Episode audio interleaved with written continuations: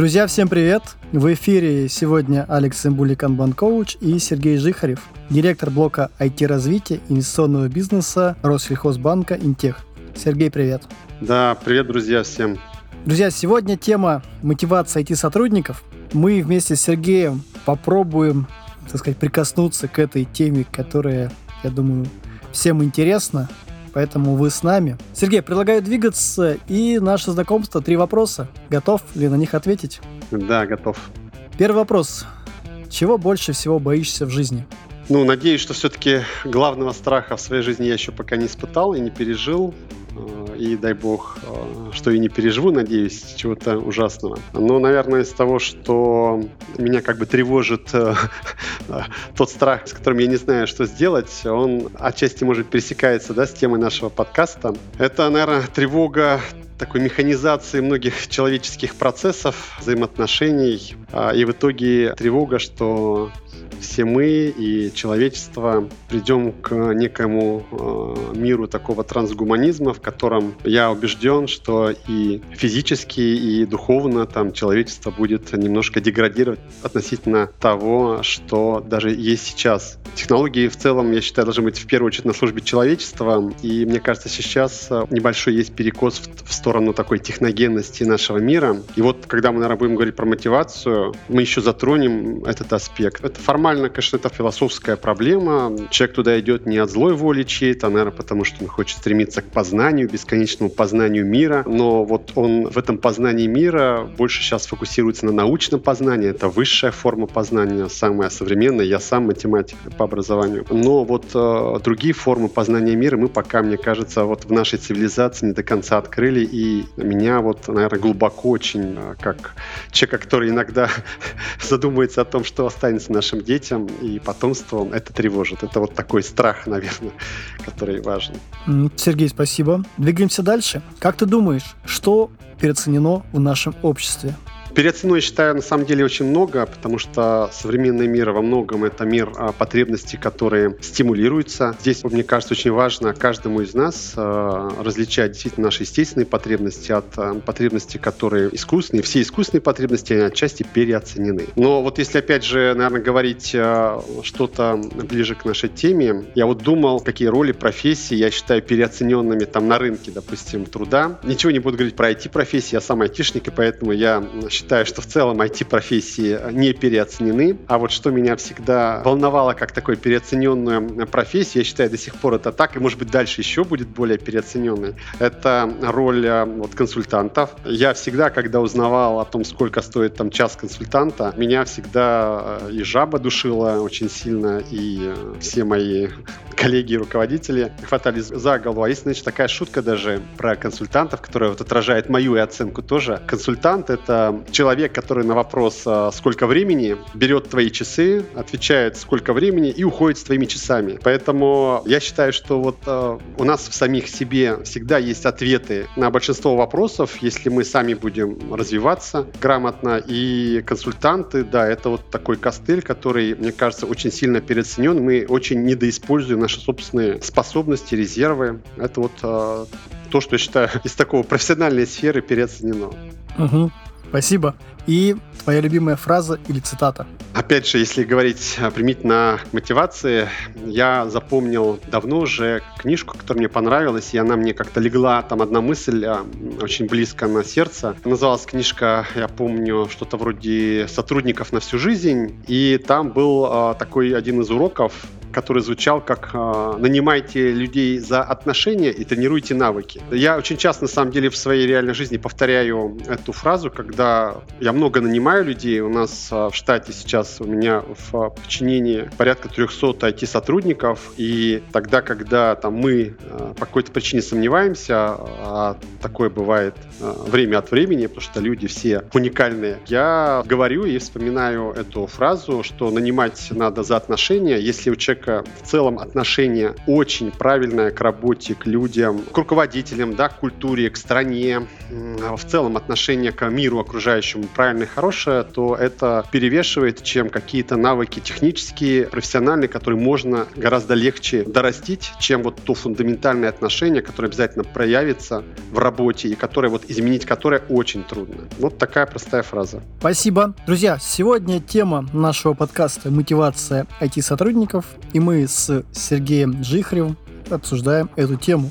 Сергей, расскажи, пожалуйста, о себе, о своем профессиональном опыте, с чего начинал, образование, опыт. Мы немножко поделились в начале. Но все-таки, знаешь, интересует, э, что в твоей практике сподвигло тебя работать и искать решения в области мотивации IT-сотрудников и вообще в области мотивации. Да, я уже сказал, что я вообще математик, системный программист, э, закончил физмат-школу. Я, значит, с удовольствием вспоминаю, что вот мне так повезло, что я закончил ту же самую ту же физмат-школу, что и основатель Яндекса Волош Сигалович. И такой э, всегда был э, склонным к техническим знаниям, участвовал в олимпиадах, потом пошел, занимался геоинформатикой в самом начале. После университета я поступил на факультет информатики, закончил информатику, как раз по профессии математик, системный программист. Потом занимался геоинформатикой, это проектирование, решение разных задач на местности, да, на, мы строили карты цифровые, решали разные там задачи, как маршруты строили, ну, в общем, там много земляные работы вычисляли, много разных-разных а, задач. Потом у меня был интересный очень опыт, который я ценю, это в системах там видеонаблюдения, интереснейшие задачи в области безопасности, построения детекции движения, еще на той заре, где это еще было только только-только начиналось. Э, мы строили системы видеораспознавания изображений, распознавания звука, э, записи и такой автоматизации умной, при которой появляется человек, у тебя сразу включается там запись, какие-то срабатывают датчики. Все это было уже там лет 20 назад на самом деле. Сейчас это просто стало массовым. Ну, в конце я пришел в финтех, потому что область в целом такая востребованная. Финтех притягивает людей, которые хотят создавать э, сложные продукты, потому что у нас все просто. Каждая ошибка — это а, какие-то конкретные деньги, при том легко вычисляемые, там все это очень легко подсчитывать, поэтому очень высокие требования к качеству, к нагрузке, к производительности. И начал я заниматься, обратил внимание на мотивацию, когда работал в Deutsche Bank. Это вот моя была вторая работа в финтехе. Я там проработал 10 лет, и на самом деле уже почти к концу моей карьеры в Deutsche Bank я там дошел до уровня руководителя технологического исследовательского центра «Минус один». И там я вот, наверное, на своей шкуре столкнулся с таким интересным феноменом, когда в целом я двигался довольно там быстро по лестнице. А, у нас была система а, довольно современное оценивание результативности. Я там получал какие-то там пятерки, четверки, но потом я получил там среднюю оценку, условно говоря, там хорошо или удовлетворительно. И удивительно, я для себя как бы открыл интересный такой феномен, что вроде как оценка хорошая, а удовлетворения никакого не получаю, потому что привык уже, потому что, ну, я, я тогда не понял даже почему. Вот я тогда, у меня появился, наверное, первый интерес э, к изучению вообще эффекта влияния сотрудников на своих сотрудников, на меня в частности. Это вот было где-то 2011 год. Потом был опыт э, в Сбербанке, довольно большой работы. Там уже была готова система мотивации, и я скорее наблюдал и смотрел, как работает то, что я узнал. И вот, наверное, вот на этом, на текущем месте моей работы, у меня не так много было, да, разных работ, я уже, у меня появилась возможность применить на практике э, все то, что я исследовал, потому что у меня здесь появилась такая уникальная возможность может быть, о ней еще расскажем дальше, фактически выстраивать или влиять значительным образом на систему мотивации как минимум своих сотрудников. Вот такой был э, мой путь э, в эту интереснейшую область. А, Сергей, давай с тобой определимся все-таки, что такое мотивация. А, может быть, ты предложишь какую-то модель или как ты можешь назвать ее там, своими словами? Я думаю, мы все, все наши слушатели, это люди умные, они понимают прекрасно, что такое мотивация, как там, с точки зрения определения это процесс, который задает направленность нашего поведения. Я не психолог, и хоть я интересуюсь э, смежными какими-то направлениями, но вот э, прям а вот так, о психофизиологических процессах я, наверное, говорить не буду. Я стараюсь говорить о практике именно про айтишную э, составляющую, про свой личный опыт. Я скорее там исследовал, ну, изучал на, на, и на практике пытался влиять на разные системы мотивации, которые разным образом влияют на поведение людей. И одни системы меняют краткосрочное поведение, поведение, другие системы меняют долгосрочное поведение. Мне вот всегда это было интересно. Давай начнем с того, что вообще зачем... У меня возник, конечно, интерес по своей а, практике, но я э, через какое-то время убедился, ну, пришел к выводу и к твердому убеждению, что, мне кажется, вот руководителю, любому, кто планирует управлять э, или нравится работать с большими группами людей, ему обязательно нужно понимать всю механику работы людей. Притом желательно даже вот в механику включается и э, вот система мотивации, какие-то процессы HR, в механику должны включаться и процессы какие-то даже финансовые. Это здорово, если вы понимаете, как это все в итоге работает. А вот даже, не знаю, приведу, вот когда думал, придумал аналогию такую, вот э, не знаю, у многих ли ребят есть дети, ну вот у меня сейчас сын э, готовится к ЕГЭ, и для того, чтобы мне быть уверенным, что он получит хорошее образование, поступит в хороший вуз, я вынужден да, сам изучать ЕГЭ, какие требования к оформлению, какие там требования к срокам, какие варианты можно выбирать, откуда формируются эти разные вопросы. Вот примерно так же, такое же у меня отношение к мотивации. Я считаю, что э, если вы хотите, чтобы ваши сотрудники работали, если мы хотим, да, если каждый из нас хочет, чтобы наши сотрудники работали эффективно, я считаю, мы должны понимать вообще, какие модели есть, на чем они основаны. Широко там быть психологом или социологом не надо, но вот какую-то практику обязательно нужно иметь. Я на практике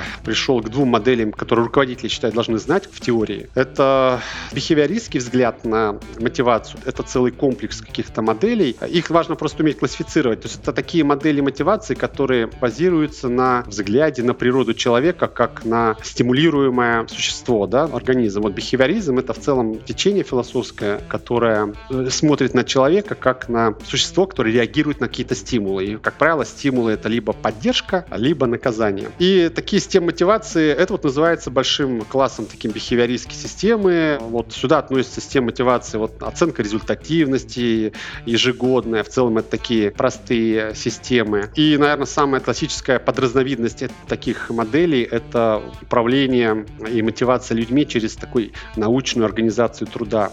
Это такой подход к мотивации, где вся деятельность э, расписывается на оптимальные этапы, оптимизируется постоянно и нормируются даже да, какие-то разные этапы, аналитика, там, не знаю, разработка, даже тестирование, и оценивается вот результативность относительно каких-то этих норм. Я вот на практике даже чуть э, было не попал в такую компанию, где примерно такой подход, и такой крупная очень наша российская компания, не буду называть э, имя этой компании, занималась созданием биллинга для там крупных топ-3 наших мобильных операторов. Там собеседование было, по-моему, 4 круга, включая IQ-тесты, психологические тесты, чтобы полностью такую сделать, такой профиль сотрудника, такой научный. Значит, были задачи там предолимпиадные, потом собеседование специалистов, вот целый такой круг. И потом вся работа была организована, например, таким же образом, и система мотивации, где все детально расписывалось, все было автоматизировано, люди могли сидеть целый день там в наушниках, у них все приходило прямо напрямую на компьютер, все задачи, все уведомления с сигналами. Это, это вот один класс такой большой бихевиористских моделей. Второе, что считаю важно знать, и э, это такие модели, которые основаны на другом взгляде на человека,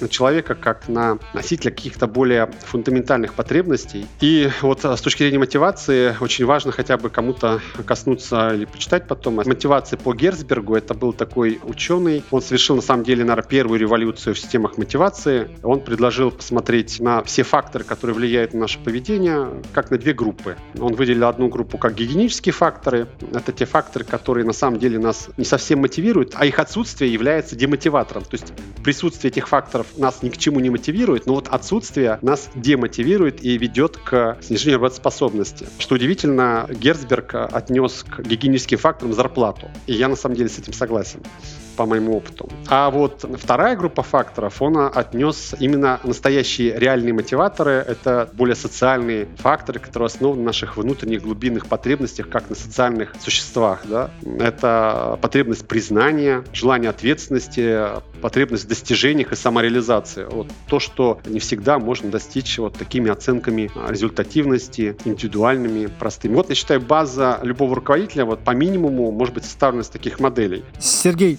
Давай здесь я сделаю маленькую ремарку. А, смотри, мы обсудили две модели. Скажи, пожалуйста, как ты думаешь, вот из этих двух моделей, какая больше подходит к а, нематериальному производству, к творческому, а какая именно к материальному производству, когда есть стандартизированные производства, и, в принципе, есть как бы стандарты, которые нужно просто выполнять. Первый подход, он на самом деле до сих пор все-таки очень популярен, потому что он простой. И он идет как бы исторически, он проработан больше всего. Но действительно, вот наша профессия, почему мне как айтишнику это интересно, вот мне кажется, наша айтишная непроизводственная да, сфера, она остается одной из немногих сфер, в которых очень большой объем творчества. Фактически чуть ли даже не единственный, который практически ничем не ограничен. Да? То есть у нас виртуальные миры мы строим, у нас ограничений для нашего творчества очень мало. И э, вот в нашей творческой части мы очень близки, мне кажется, к нашей такой природной сущности человека, э, как творца. И поэтому такие социальные вещи, признание, самореализация вот в нашей части имеют гораздо больше эффект, чем в других профессиях. Именно потому, что в IT-профессии мы, наверное, остаемся сейчас одни из тех творцов, которые ближе всего к продукту, который они создают, да, то есть у нас еще их, его этот продукт как бы не отбирают никто, мы увидим это, как это работает, все, и у нас легче всего и больше всего влияют вот эти вот социальные, мне кажется, факторы, нежели факты вот научной организации вот и такой э, труда, которые чаще всего шли из того, что там очень дорогие действительно станки, приборы, значит, и важно, чтобы не поломать что-то, не нарушить, важно скорее где-то что-то не поломать. У нас э, важнее сейчас человек, фактически творец всех процессов. Я не знаю таких других областей, где человек вот имеет такое вот э, влияние в работе, как IT. Ну, наверное, еще есть такие роли. Поэтому здесь важно как раз-таки освободить его от, э, на мой взгляд, от излишней нормированности, тем, чтобы высвободить всю его природную сущность, инновационность, изобретательность, стимулируя через социальные эти факторы. А скажи, пожалуйста, было ли в твоей практике использование таких биофорических подходов? Пробовал ли ты разные методы? Может быть, поделись, к чему это приводило? Конечно, было. В том же самом Deutsche Bank у нас была довольно продвинутая э, система, шикарная система мотивации, я считаю, на тот период, да, но вот она была как раз-таки вот такая бихевиористская. Она из чего состояла? Там была у нас э, постановка годовых целей, у нас были такие корпоративные титулы, э, были ван-ту-ваны, цели по смарту у нас уже ставились, это был даже 2005 год, 2015, то есть уже в те времена. Цели ставились у нас даже по трем направлениям, у нас ставились бизнес, значимые цели, то есть прям метрики какие-то, КПЭ, KPI. Потом ставились задачи в плане эффективности, они у нас назывались, э, первая группа называлась what, да, что по-английски, вторая группа называлась how, как. Это цели в части повышения нашей эффективности внутренней, какие-то процессы поменять, улучшить, усилить. И последняя там группа у нас была culture and behavior. Это какие-то цели по вот, развитию наших культурных, межкультурных взаимодействий с людьми и так далее. А вот, казалось бы, такая хороший микс, но вот все эти стимулы, которыми человек двигается, они, как правило, во всех организациях как-то нормированы по времени. То есть, когда организация хочет стимулировать, да, вот она тогда и сделает этот стимул. И, как правило, все такие системы, они цели ставятся, допустим, в начале года, оценка делается в конце года. Это первая небольшая проблема, которая есть с такими системами мотивации. Вторая проблема — это то, что, как правило, вот во всех таких оценках результативности, такого ранжирования сотрудников, рано или поздно появляется определенная такая кривая оценки. То есть, э, я не знаю, по практике встречались кто-то или нет, но вот я как руководитель это знаю, всегда есть какая-то нормировка на отличников, на хорошистов, троечников, там, двоечников. Как правило, вот у нас в Deutsche Bank была такая нормировка, там, 15% отличников, 30% э, хорошистов, 40% там троечников и там сколько остается, там, двоечников. Это всегда э, возникает, э, к этому всегда, как правило, приходят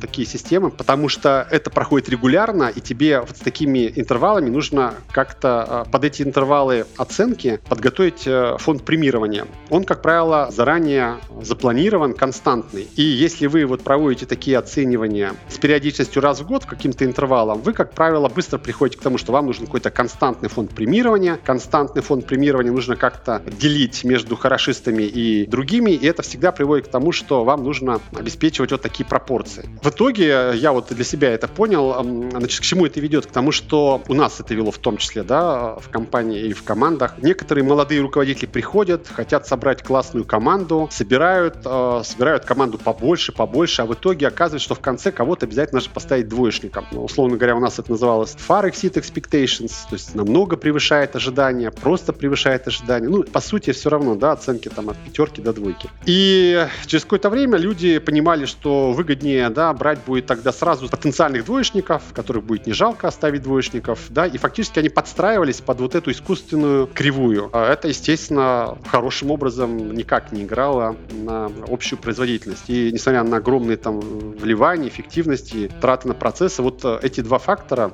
а именно наличие вот такой вот э, нормированности и отвязанность от достижений, происходящих в какие-то промежуточные периоды, да, вот регулярность такая годовая, просто календарная, она приводила вот к таким двум проблемам. Полностью избавиться от интервальности редко где получается. Для этого требуется прям ну, менять финансовую модель компании во многом. И поэтому я вот здесь призываю всех слушателей относиться к таким моделям с пониманием, как минимум потому что, как правило, такие модели делаются просто из-за простоты. Не из-за того, что кто-то имеет какие-то недоброжелательные отношения к сотрудникам, а просто это простая схема очень. Вот, да, она была у нас в Deutsche Bank, она не очень так хорошо работала. Более интересную схему мы сделаем здесь сейчас а, у нас в банке. Мне она более нравится, здесь у нас больше свободы. Окей, расскажи, как вы строите систему мотивации. Ну, мне, во-первых, здесь повезло, да, надо сказать, что в целом, как айтишнику, не у всех а, выпадает такой шанс, но, с другой стороны, шанс выпадает тем, кто к нему готов. И вот, может быть, из-за того, что я как раз-таки и интересовался этим вопросом, у меня такой шанс появился. Когда я пришел в эту компанию, у нас фактически был такой айтишный стартап, потому что до этого банк очень сильно развивался с опорой на подрядчиков, и внутренних э, сотрудников было не так много. Это часто бывает, да, когда какая-то компания стартует, очень много, ты хочешь э, как минимум быстрее войти в рынок, э, покупаешь что-то готовое, потом понимаешь, что дорого стоит его дорабатывать, перерабатывать. Приходят новые бизнеса, которые хотят совсем другого, того, чего нет на рынке, и начинается рост компании. Вот у нас на тот момент была такая довольно узкая айтишная часть, и я когда пришел, фактически HR процессов айтишных не было. Были общебанковские процессы, но они были очень не адаптированы к IT. Фактически рекрутмент был только на стороне IT.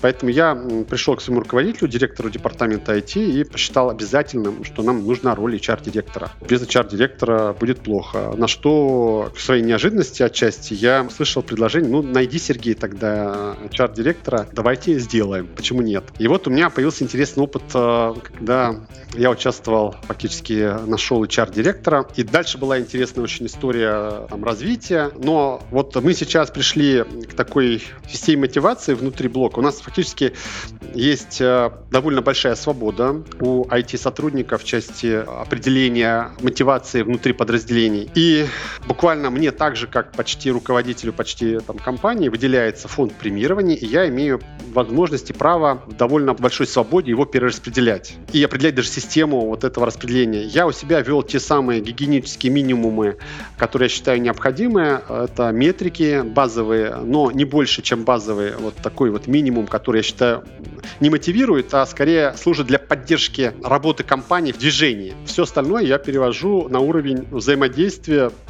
развитие обучения, обсуждение а, не обязательно в интервалы годовые. Мы очень внимательно относимся внутри подразделения к похвалам, а, к достижениям, проводим внутренние большие такие собрания таунхоллы, где обязательно всех сотрудников ключевых рассказываем, что сделали, и поздравляем и грамотами с участием руководителей. Вот эти элементы, мне кажется, очень сильно влияют именно на реальное удовольствие от работы и желание работать. Вот я вкратце рассказал, да, немножечко о системе мотивации. Может быть, тогда ты задашь дополнительные вопросы или другие, тогда можно углубиться. Да, давай по тексту. Первый момент, э, который хотелось бы спросить, то есть я правильно услышал, что твой руководитель сказал Сергей карбланш на выбор HR-директора, и ты как руководитель понимая фильтры принятия решения, понимая, как бы, какое поведение для вашей культуры в данный момент требуется, по каким критериям ты выбирал HR-директора и что было важно при выборе его?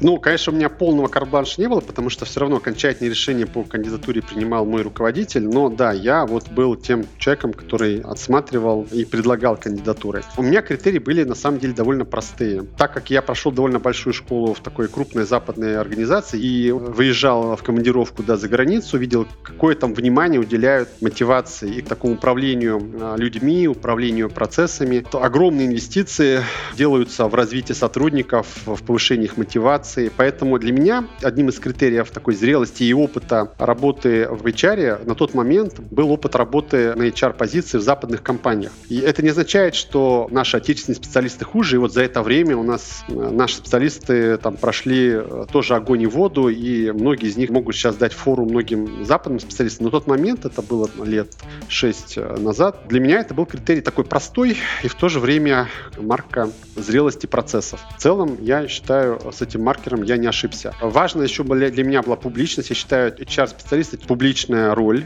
Человек должен свободно, хорошо владеть речью, языком, желательно иметь какие-то выступления. И вот по этим, наверное, двум критериям у нас очень быстро мы нашли интересного, очень классного HR-директора, с которым мы начали выстраивать вот HR-процессы. Сергей, здесь тогда возникает вопрос, если мы говорим про западный рынок, в одном из наших подкастов мы как раз обсуждали идентичность, связанная там по национальному признаку, чем отличаются, условно говоря, австрийцы от немцев. Кому интересно, вы можете переслушать. И здесь возникает вопрос, позиционировал ли ты HR-директора на там, Западную Европу, Восточную Европу, как э, работу с какими-то определенными компаниями, работу там с Соединенными Штатами Америки?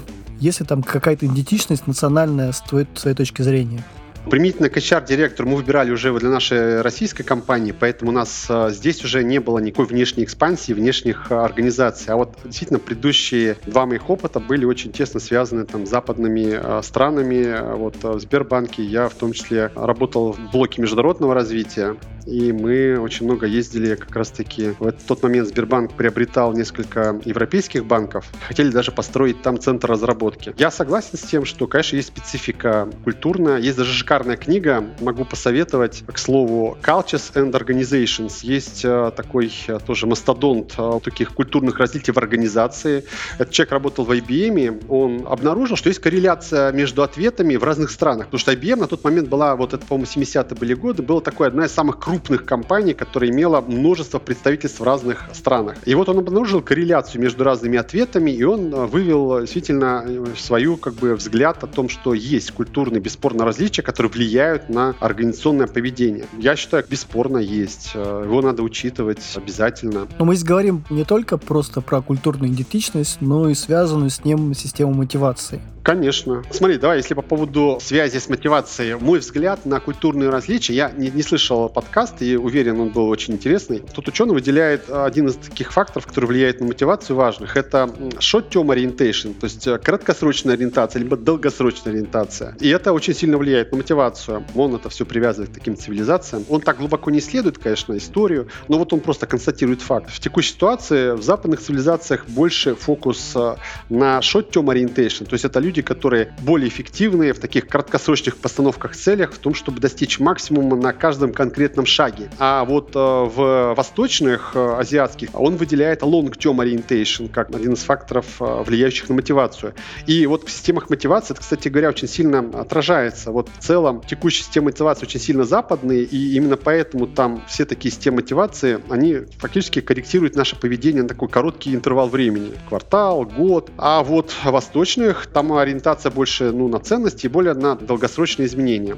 Это вот то, что касается, наверное, системы мотивации. Вот э, сходу что могу сказать. Конечно, когда мультинациональная компания, там, к сожалению, система мотивации всегда единая, и вот это всегда действительно э, видно, что она по-разному действует на людей там в России работающих, на людей, которые в Лондоне работают, или там в Сингапуре, или в Нью-Йорке, как у нас было. Э, у нас в Китае не было никого, но вот ближе к востоку. Сергей, скажи, пожалуйста, вот э, исходя из э, нашего обсуждения short и long. Здесь мы все-таки говорим в России, в странах СНГ. Как ты думаешь, какая из двух систем мотивации, системы целеполагания более применима? Я считаю, мы граница да, между Востоком и Западом, мост между Востоком и Западом, но у нас традиционно, в целом исторически, несмотря на движение к индивидуализму, а традиционно коллективизм. Поэтому мы больше ценим а, социальные факторы признания. Я по своему опыту могу поделиться своим наблюдением. Нам это, мне кажется, чуть-чуть важнее. Поэтому вот а, система мотивации, которая менее механистична, личные более нацелены на, на людей, на взаимоотношения, на нас э, действует, мне кажется, более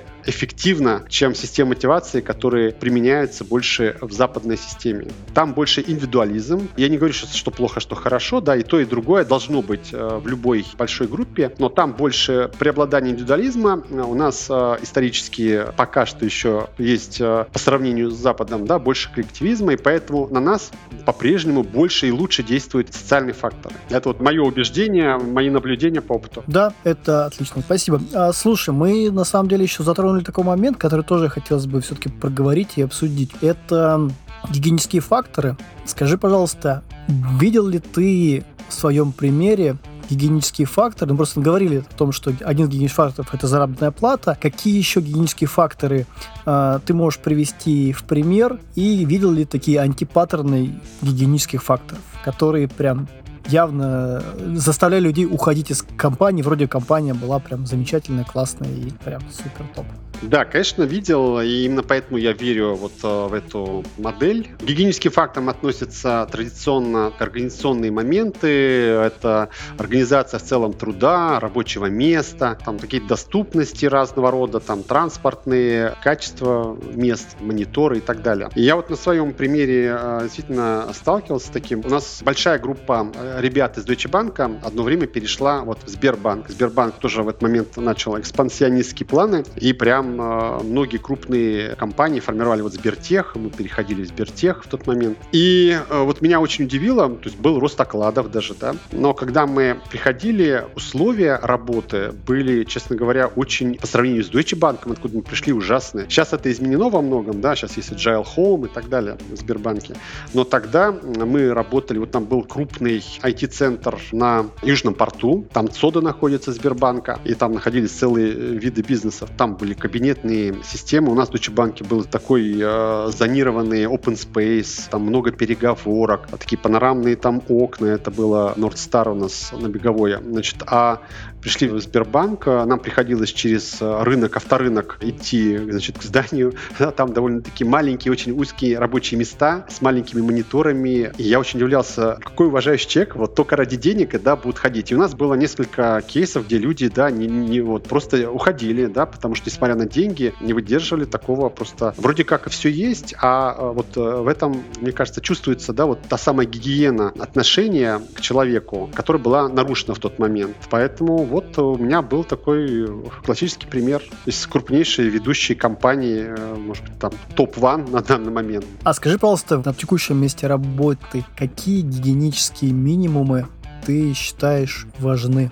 И какие гигиенические минимумы нельзя нарушать? Я очень много времени уделяю действительно организации пространства. Так получилось, опять же, может быть, случайно, может быть, так повезло, что я участвовал в проектировании здания нового для вот IT для нашего банка. Опять же, был стартап, по большому счету, некого было это возглавить, и я отвечал за всю проектировку нового здания, которое у нас вот к моменту для расширения появилось. Я постарался взять лучшее, что мне было известно. Я говорю, я не психолог и не дизайнер, и у нас не было, к сожалению, таких средств больших, чтобы этим заниматься, но вот у нас там обязательно важно свет, конечно, очень важно, чтобы был свет. И отсутствие там серых, каких-то таких вот очень много избытка негативной цветовой гаммы. У нас много переговорок, чтобы люди всегда могли себе найти место для любого вида бесед. И там у нас телефонные будки есть закрытые, то есть там, где вообще никого не слышно, они там оббиты мягкими звукопоглощающими панелями. И вот я с командой это все предлагал и внедрял. Опять же, для меня важно, чтобы офис не был похож на, на завод какой-то, чтобы не было такого огромного, покрывающего весь взор open space. У меня был опыт работы в такой компании, вот еще на заре, когда я только в Москву переехал, мы работали в ангаре на Сокольниках. Это была тоже финтех-компания, но это был бесконечный вид. И сам этот вид э, может вызвать угнетение у любого человека, он будет считать себя винтиком, да, муравьем в такой системе. Я очень много времени уделяю тому, чтобы человек чувствовал себя э, комфортно на работе. Для меня эти факторы важны. Ну, естественно, я прилагаю много усилий, чтобы сотрудники, приходя на работу, вот э, закрыли гигиенический фактор в части оплаты труда в тех возможностях, которые есть у меня. И чтобы этот вопрос был закрыт, чтобы они могли фокусироваться именно на работу, на достижение, на реализацию. И здесь напрашивается вопрос, имея такие знания в области мотивации IT-сотрудников, зная опыт, практику, понимая методы и те критерии гигиенического минимума, которые должны быть, с учетом того, что ты рассказал, что участвовал в проектировании. Каких результатов вы сейчас добились, на твой взгляд? Хороший вопрос. Конечно же, не только эти вещи повлияли на те результаты, которые мы сейчас, наверное, добились, и работа всех других людей, всех других направлений, очень много было сделано. Но вот из результатов, которые у нас есть, и я считаю, это очень важно, мы сейчас входим в топ-5 э, ведущих корпоративных блогов на Хабре. Изменилось, наверное, вот даже, может быть, внешний вид людей, которые стали излучать больше, наверное, уверенность, ощущение удовлетворенности. Это даже притягивает. И на конференциях у нас очень много всегда там топ людей. Сейчас вот недавно закончилась Хейзенбак, да, по тестированию. До этого был Хайлот, Team Lead. Я сам туда часто езжу, я вижу, что отношения и, наверное, интерес компании э, увеличился, и людям интересно работать. Результат вот объективный — это э, узнаваемость, привлекательность, э, что является, вот у нас является такой KPI, прям даже вот уже у маркетинга. Ну, а внутри людям просто, мне кажется, со временем стало вот комфортнее работать. И удовлетворенность, мы запустили удовлетворенность внутреннюю, удовлетворенность заказчиков работы IT, удовлетворенность IT заказчиками, такую обратную удовлетворенность. В целом, я считаю, она у нас растет. Мы пока не так много замеров сделали, но я уверен, что она будет двигаться все выше и выше. Супер. А слушай, следующий, наверное, вопрос все-таки, как ты думаешь, почему современные руководители важно уделять вопросы мотивации, ну и вникать в, в тему, которую мы сейчас обсуждаем, это мотивация IT-сотрудников. Почему нельзя ее спихивать на кого-то другого, условно говоря, на директора HR, заниматься самому. Да, конечно, все можно спихнуть, да, и, наверное, одна из хороших навыков руководителя — это делегировать что-то. Но, в общем-то, я из тех людей, кто, возможно, это во мне такая инженерная жилка, которая еще с а, школы, с а, вуза, я люблю знать, а, как все работает, да. Мне кажется, если ты хочешь, ну, знаешь, есть такое даже, по-моему, правило или такая фраза, что нельзя управлять тем, что нельзя там измерить. То есть ты должен это как минимум знать. Я, как руководитель, и все слушатели, кто кто руководитель уже или хочет стать руководителем, должны понимать, что вот система мотивации очень сильно влияет на результативность работы его сотрудников. Каждый из нас имеет влияние на систему мотивации, бесспорно. Даже если какая-то система мотивации HR уже установлена, мы все можем влиять, можем разговаривать с руководителями, можем профессионально и с опорой вот на наши знания предлагать что-то, объяснять, э, объяснять преимущества да, и недостатки спокойно, трезво, уважительно. Поэтому мне кажется, что вот мотивация играет процентов 80 среди общих факторов, влияющих на результат сотрудников. Поэтому знать, как она работает, знать минусы и плюсы, я считаю обязательно. Есть даже интересная, знаешь, статистика по проектной деятельности. Мы недавно закрывали один большой проект, и вот статистика показывает, что э, топ-5 факторов, влияющих на успех проекта, какие? Айтишных проектов, да? Первый фактор, топ-1, который там процентов 40-50 там занимает. Как ты думаешь, какой? Мотивация? Примерно. Вовлеченность. Вовлеченность э, заказчиков в IT, вовлеченность IT в заказчика, а это все часть мотивации, да, то есть ты не будешь вовлекаться, если не понимаешь, зачем, почему тебе это как бы надо. Это все близкая очень тема. А это вот топ-1 фактор вовлеченность друг в друга. Все. Вроде как процесс хороший, скоп там есть, а, люди грамотные, да, там деньги есть, а вот а, при отсутствии вовлеченности, которая недостижима без должной мотивации, проекты будут а, пробуксовывать делать. Поэтому а, вот такие аргументы э, я могу от себя предъявить. Ну, я могу предположить или пофантазировать, что э, здесь мы включаем такой системный подход, системный анализ. А как только у нас э, начинают какие-то вещи буксовать с точки зрения проектов и каких-то инициатив, и мы не уделяем время мотивации, мы начинаем просадку и включаем, условно говоря, попытку использовать пряник и кнут. Но так как мы говорим все-таки про работу именно с нематериальными, с творческим все-таки подходом к решению каких-то задач, каких-то вопросов, каких-то инициатив, то ситуация только хуже, хуже и хуже, пока мы в какой-то момент не остановимся. Все правильно. Пряник и кнут действует э, очень узко, да, на узкое изменение конкретных действий, а очень трудно кому-то вот эти все действия продумать. То есть ты кнутом и пряником можешь конкретные шаги промотивировать. И кто-то должен эти шаги, получается, сверху уже предложить, э, спланировать для тебя. Это очень трудно. Гораздо легче создать, э, ну, отчасти легче, но правильнее, заняться мотивацией, вовлеченностью, чтобы все участники занимались самостоятельным поиском вот этих в каждый момент времени вот таких лучших шагов. Ну, а когда, конечно, ничего не остается, все равно, конечно, надо заниматься кнутом и пряником. Я вполне себе также использую кнуты, также использую пряники тогда, когда вот у меня уже не остается иных средств. Но всегда стараюсь максимум времени уделять все-таки э, вопросам большей вовлеченности и мотивации. Спасибо. А, Сергей, предлагаю э, немножко закругляться. Друзья, сегодня в эфире был Алекс Сыбульник, Канбан-коуч, и Сергей Жихарев, директор блока IT-развития инвестиционного бизнеса Россельхозбанк Инвест. Мы сегодня с Сергеем проговорили тему мотивации IT-сотрудников, вообще определили дефиниции, что такое мотивация. Мы с ним проговорили, какие модели существуют, проговорили примеры бихеваристских, проговорили все-таки примеры минимальных гигиенических факторов, что важно. Сергей поделился своим опытом работы с западными компаниями, и мы провели такой хороший пример, как мотивация и национальная идентичность все-таки влияют на мотивацию с точки зрения западных компаний, с точки зрения азиатских компаний. Мы проговорили интересные примеры э, ухода сотрудников по тому, что нарушены гигиенические факторы. С Сергеем мы проговорили, как он выстраивал работу именно с точки зрения мотивации и поиска HR-директора. Сергей, есть что добавить к нашим выводам? Ты сказал очень важный момент для руководителей и которые хотят стать руководителями. Какое напутственное слово ты дашь нашим слушателям, кто будет тебя слушать?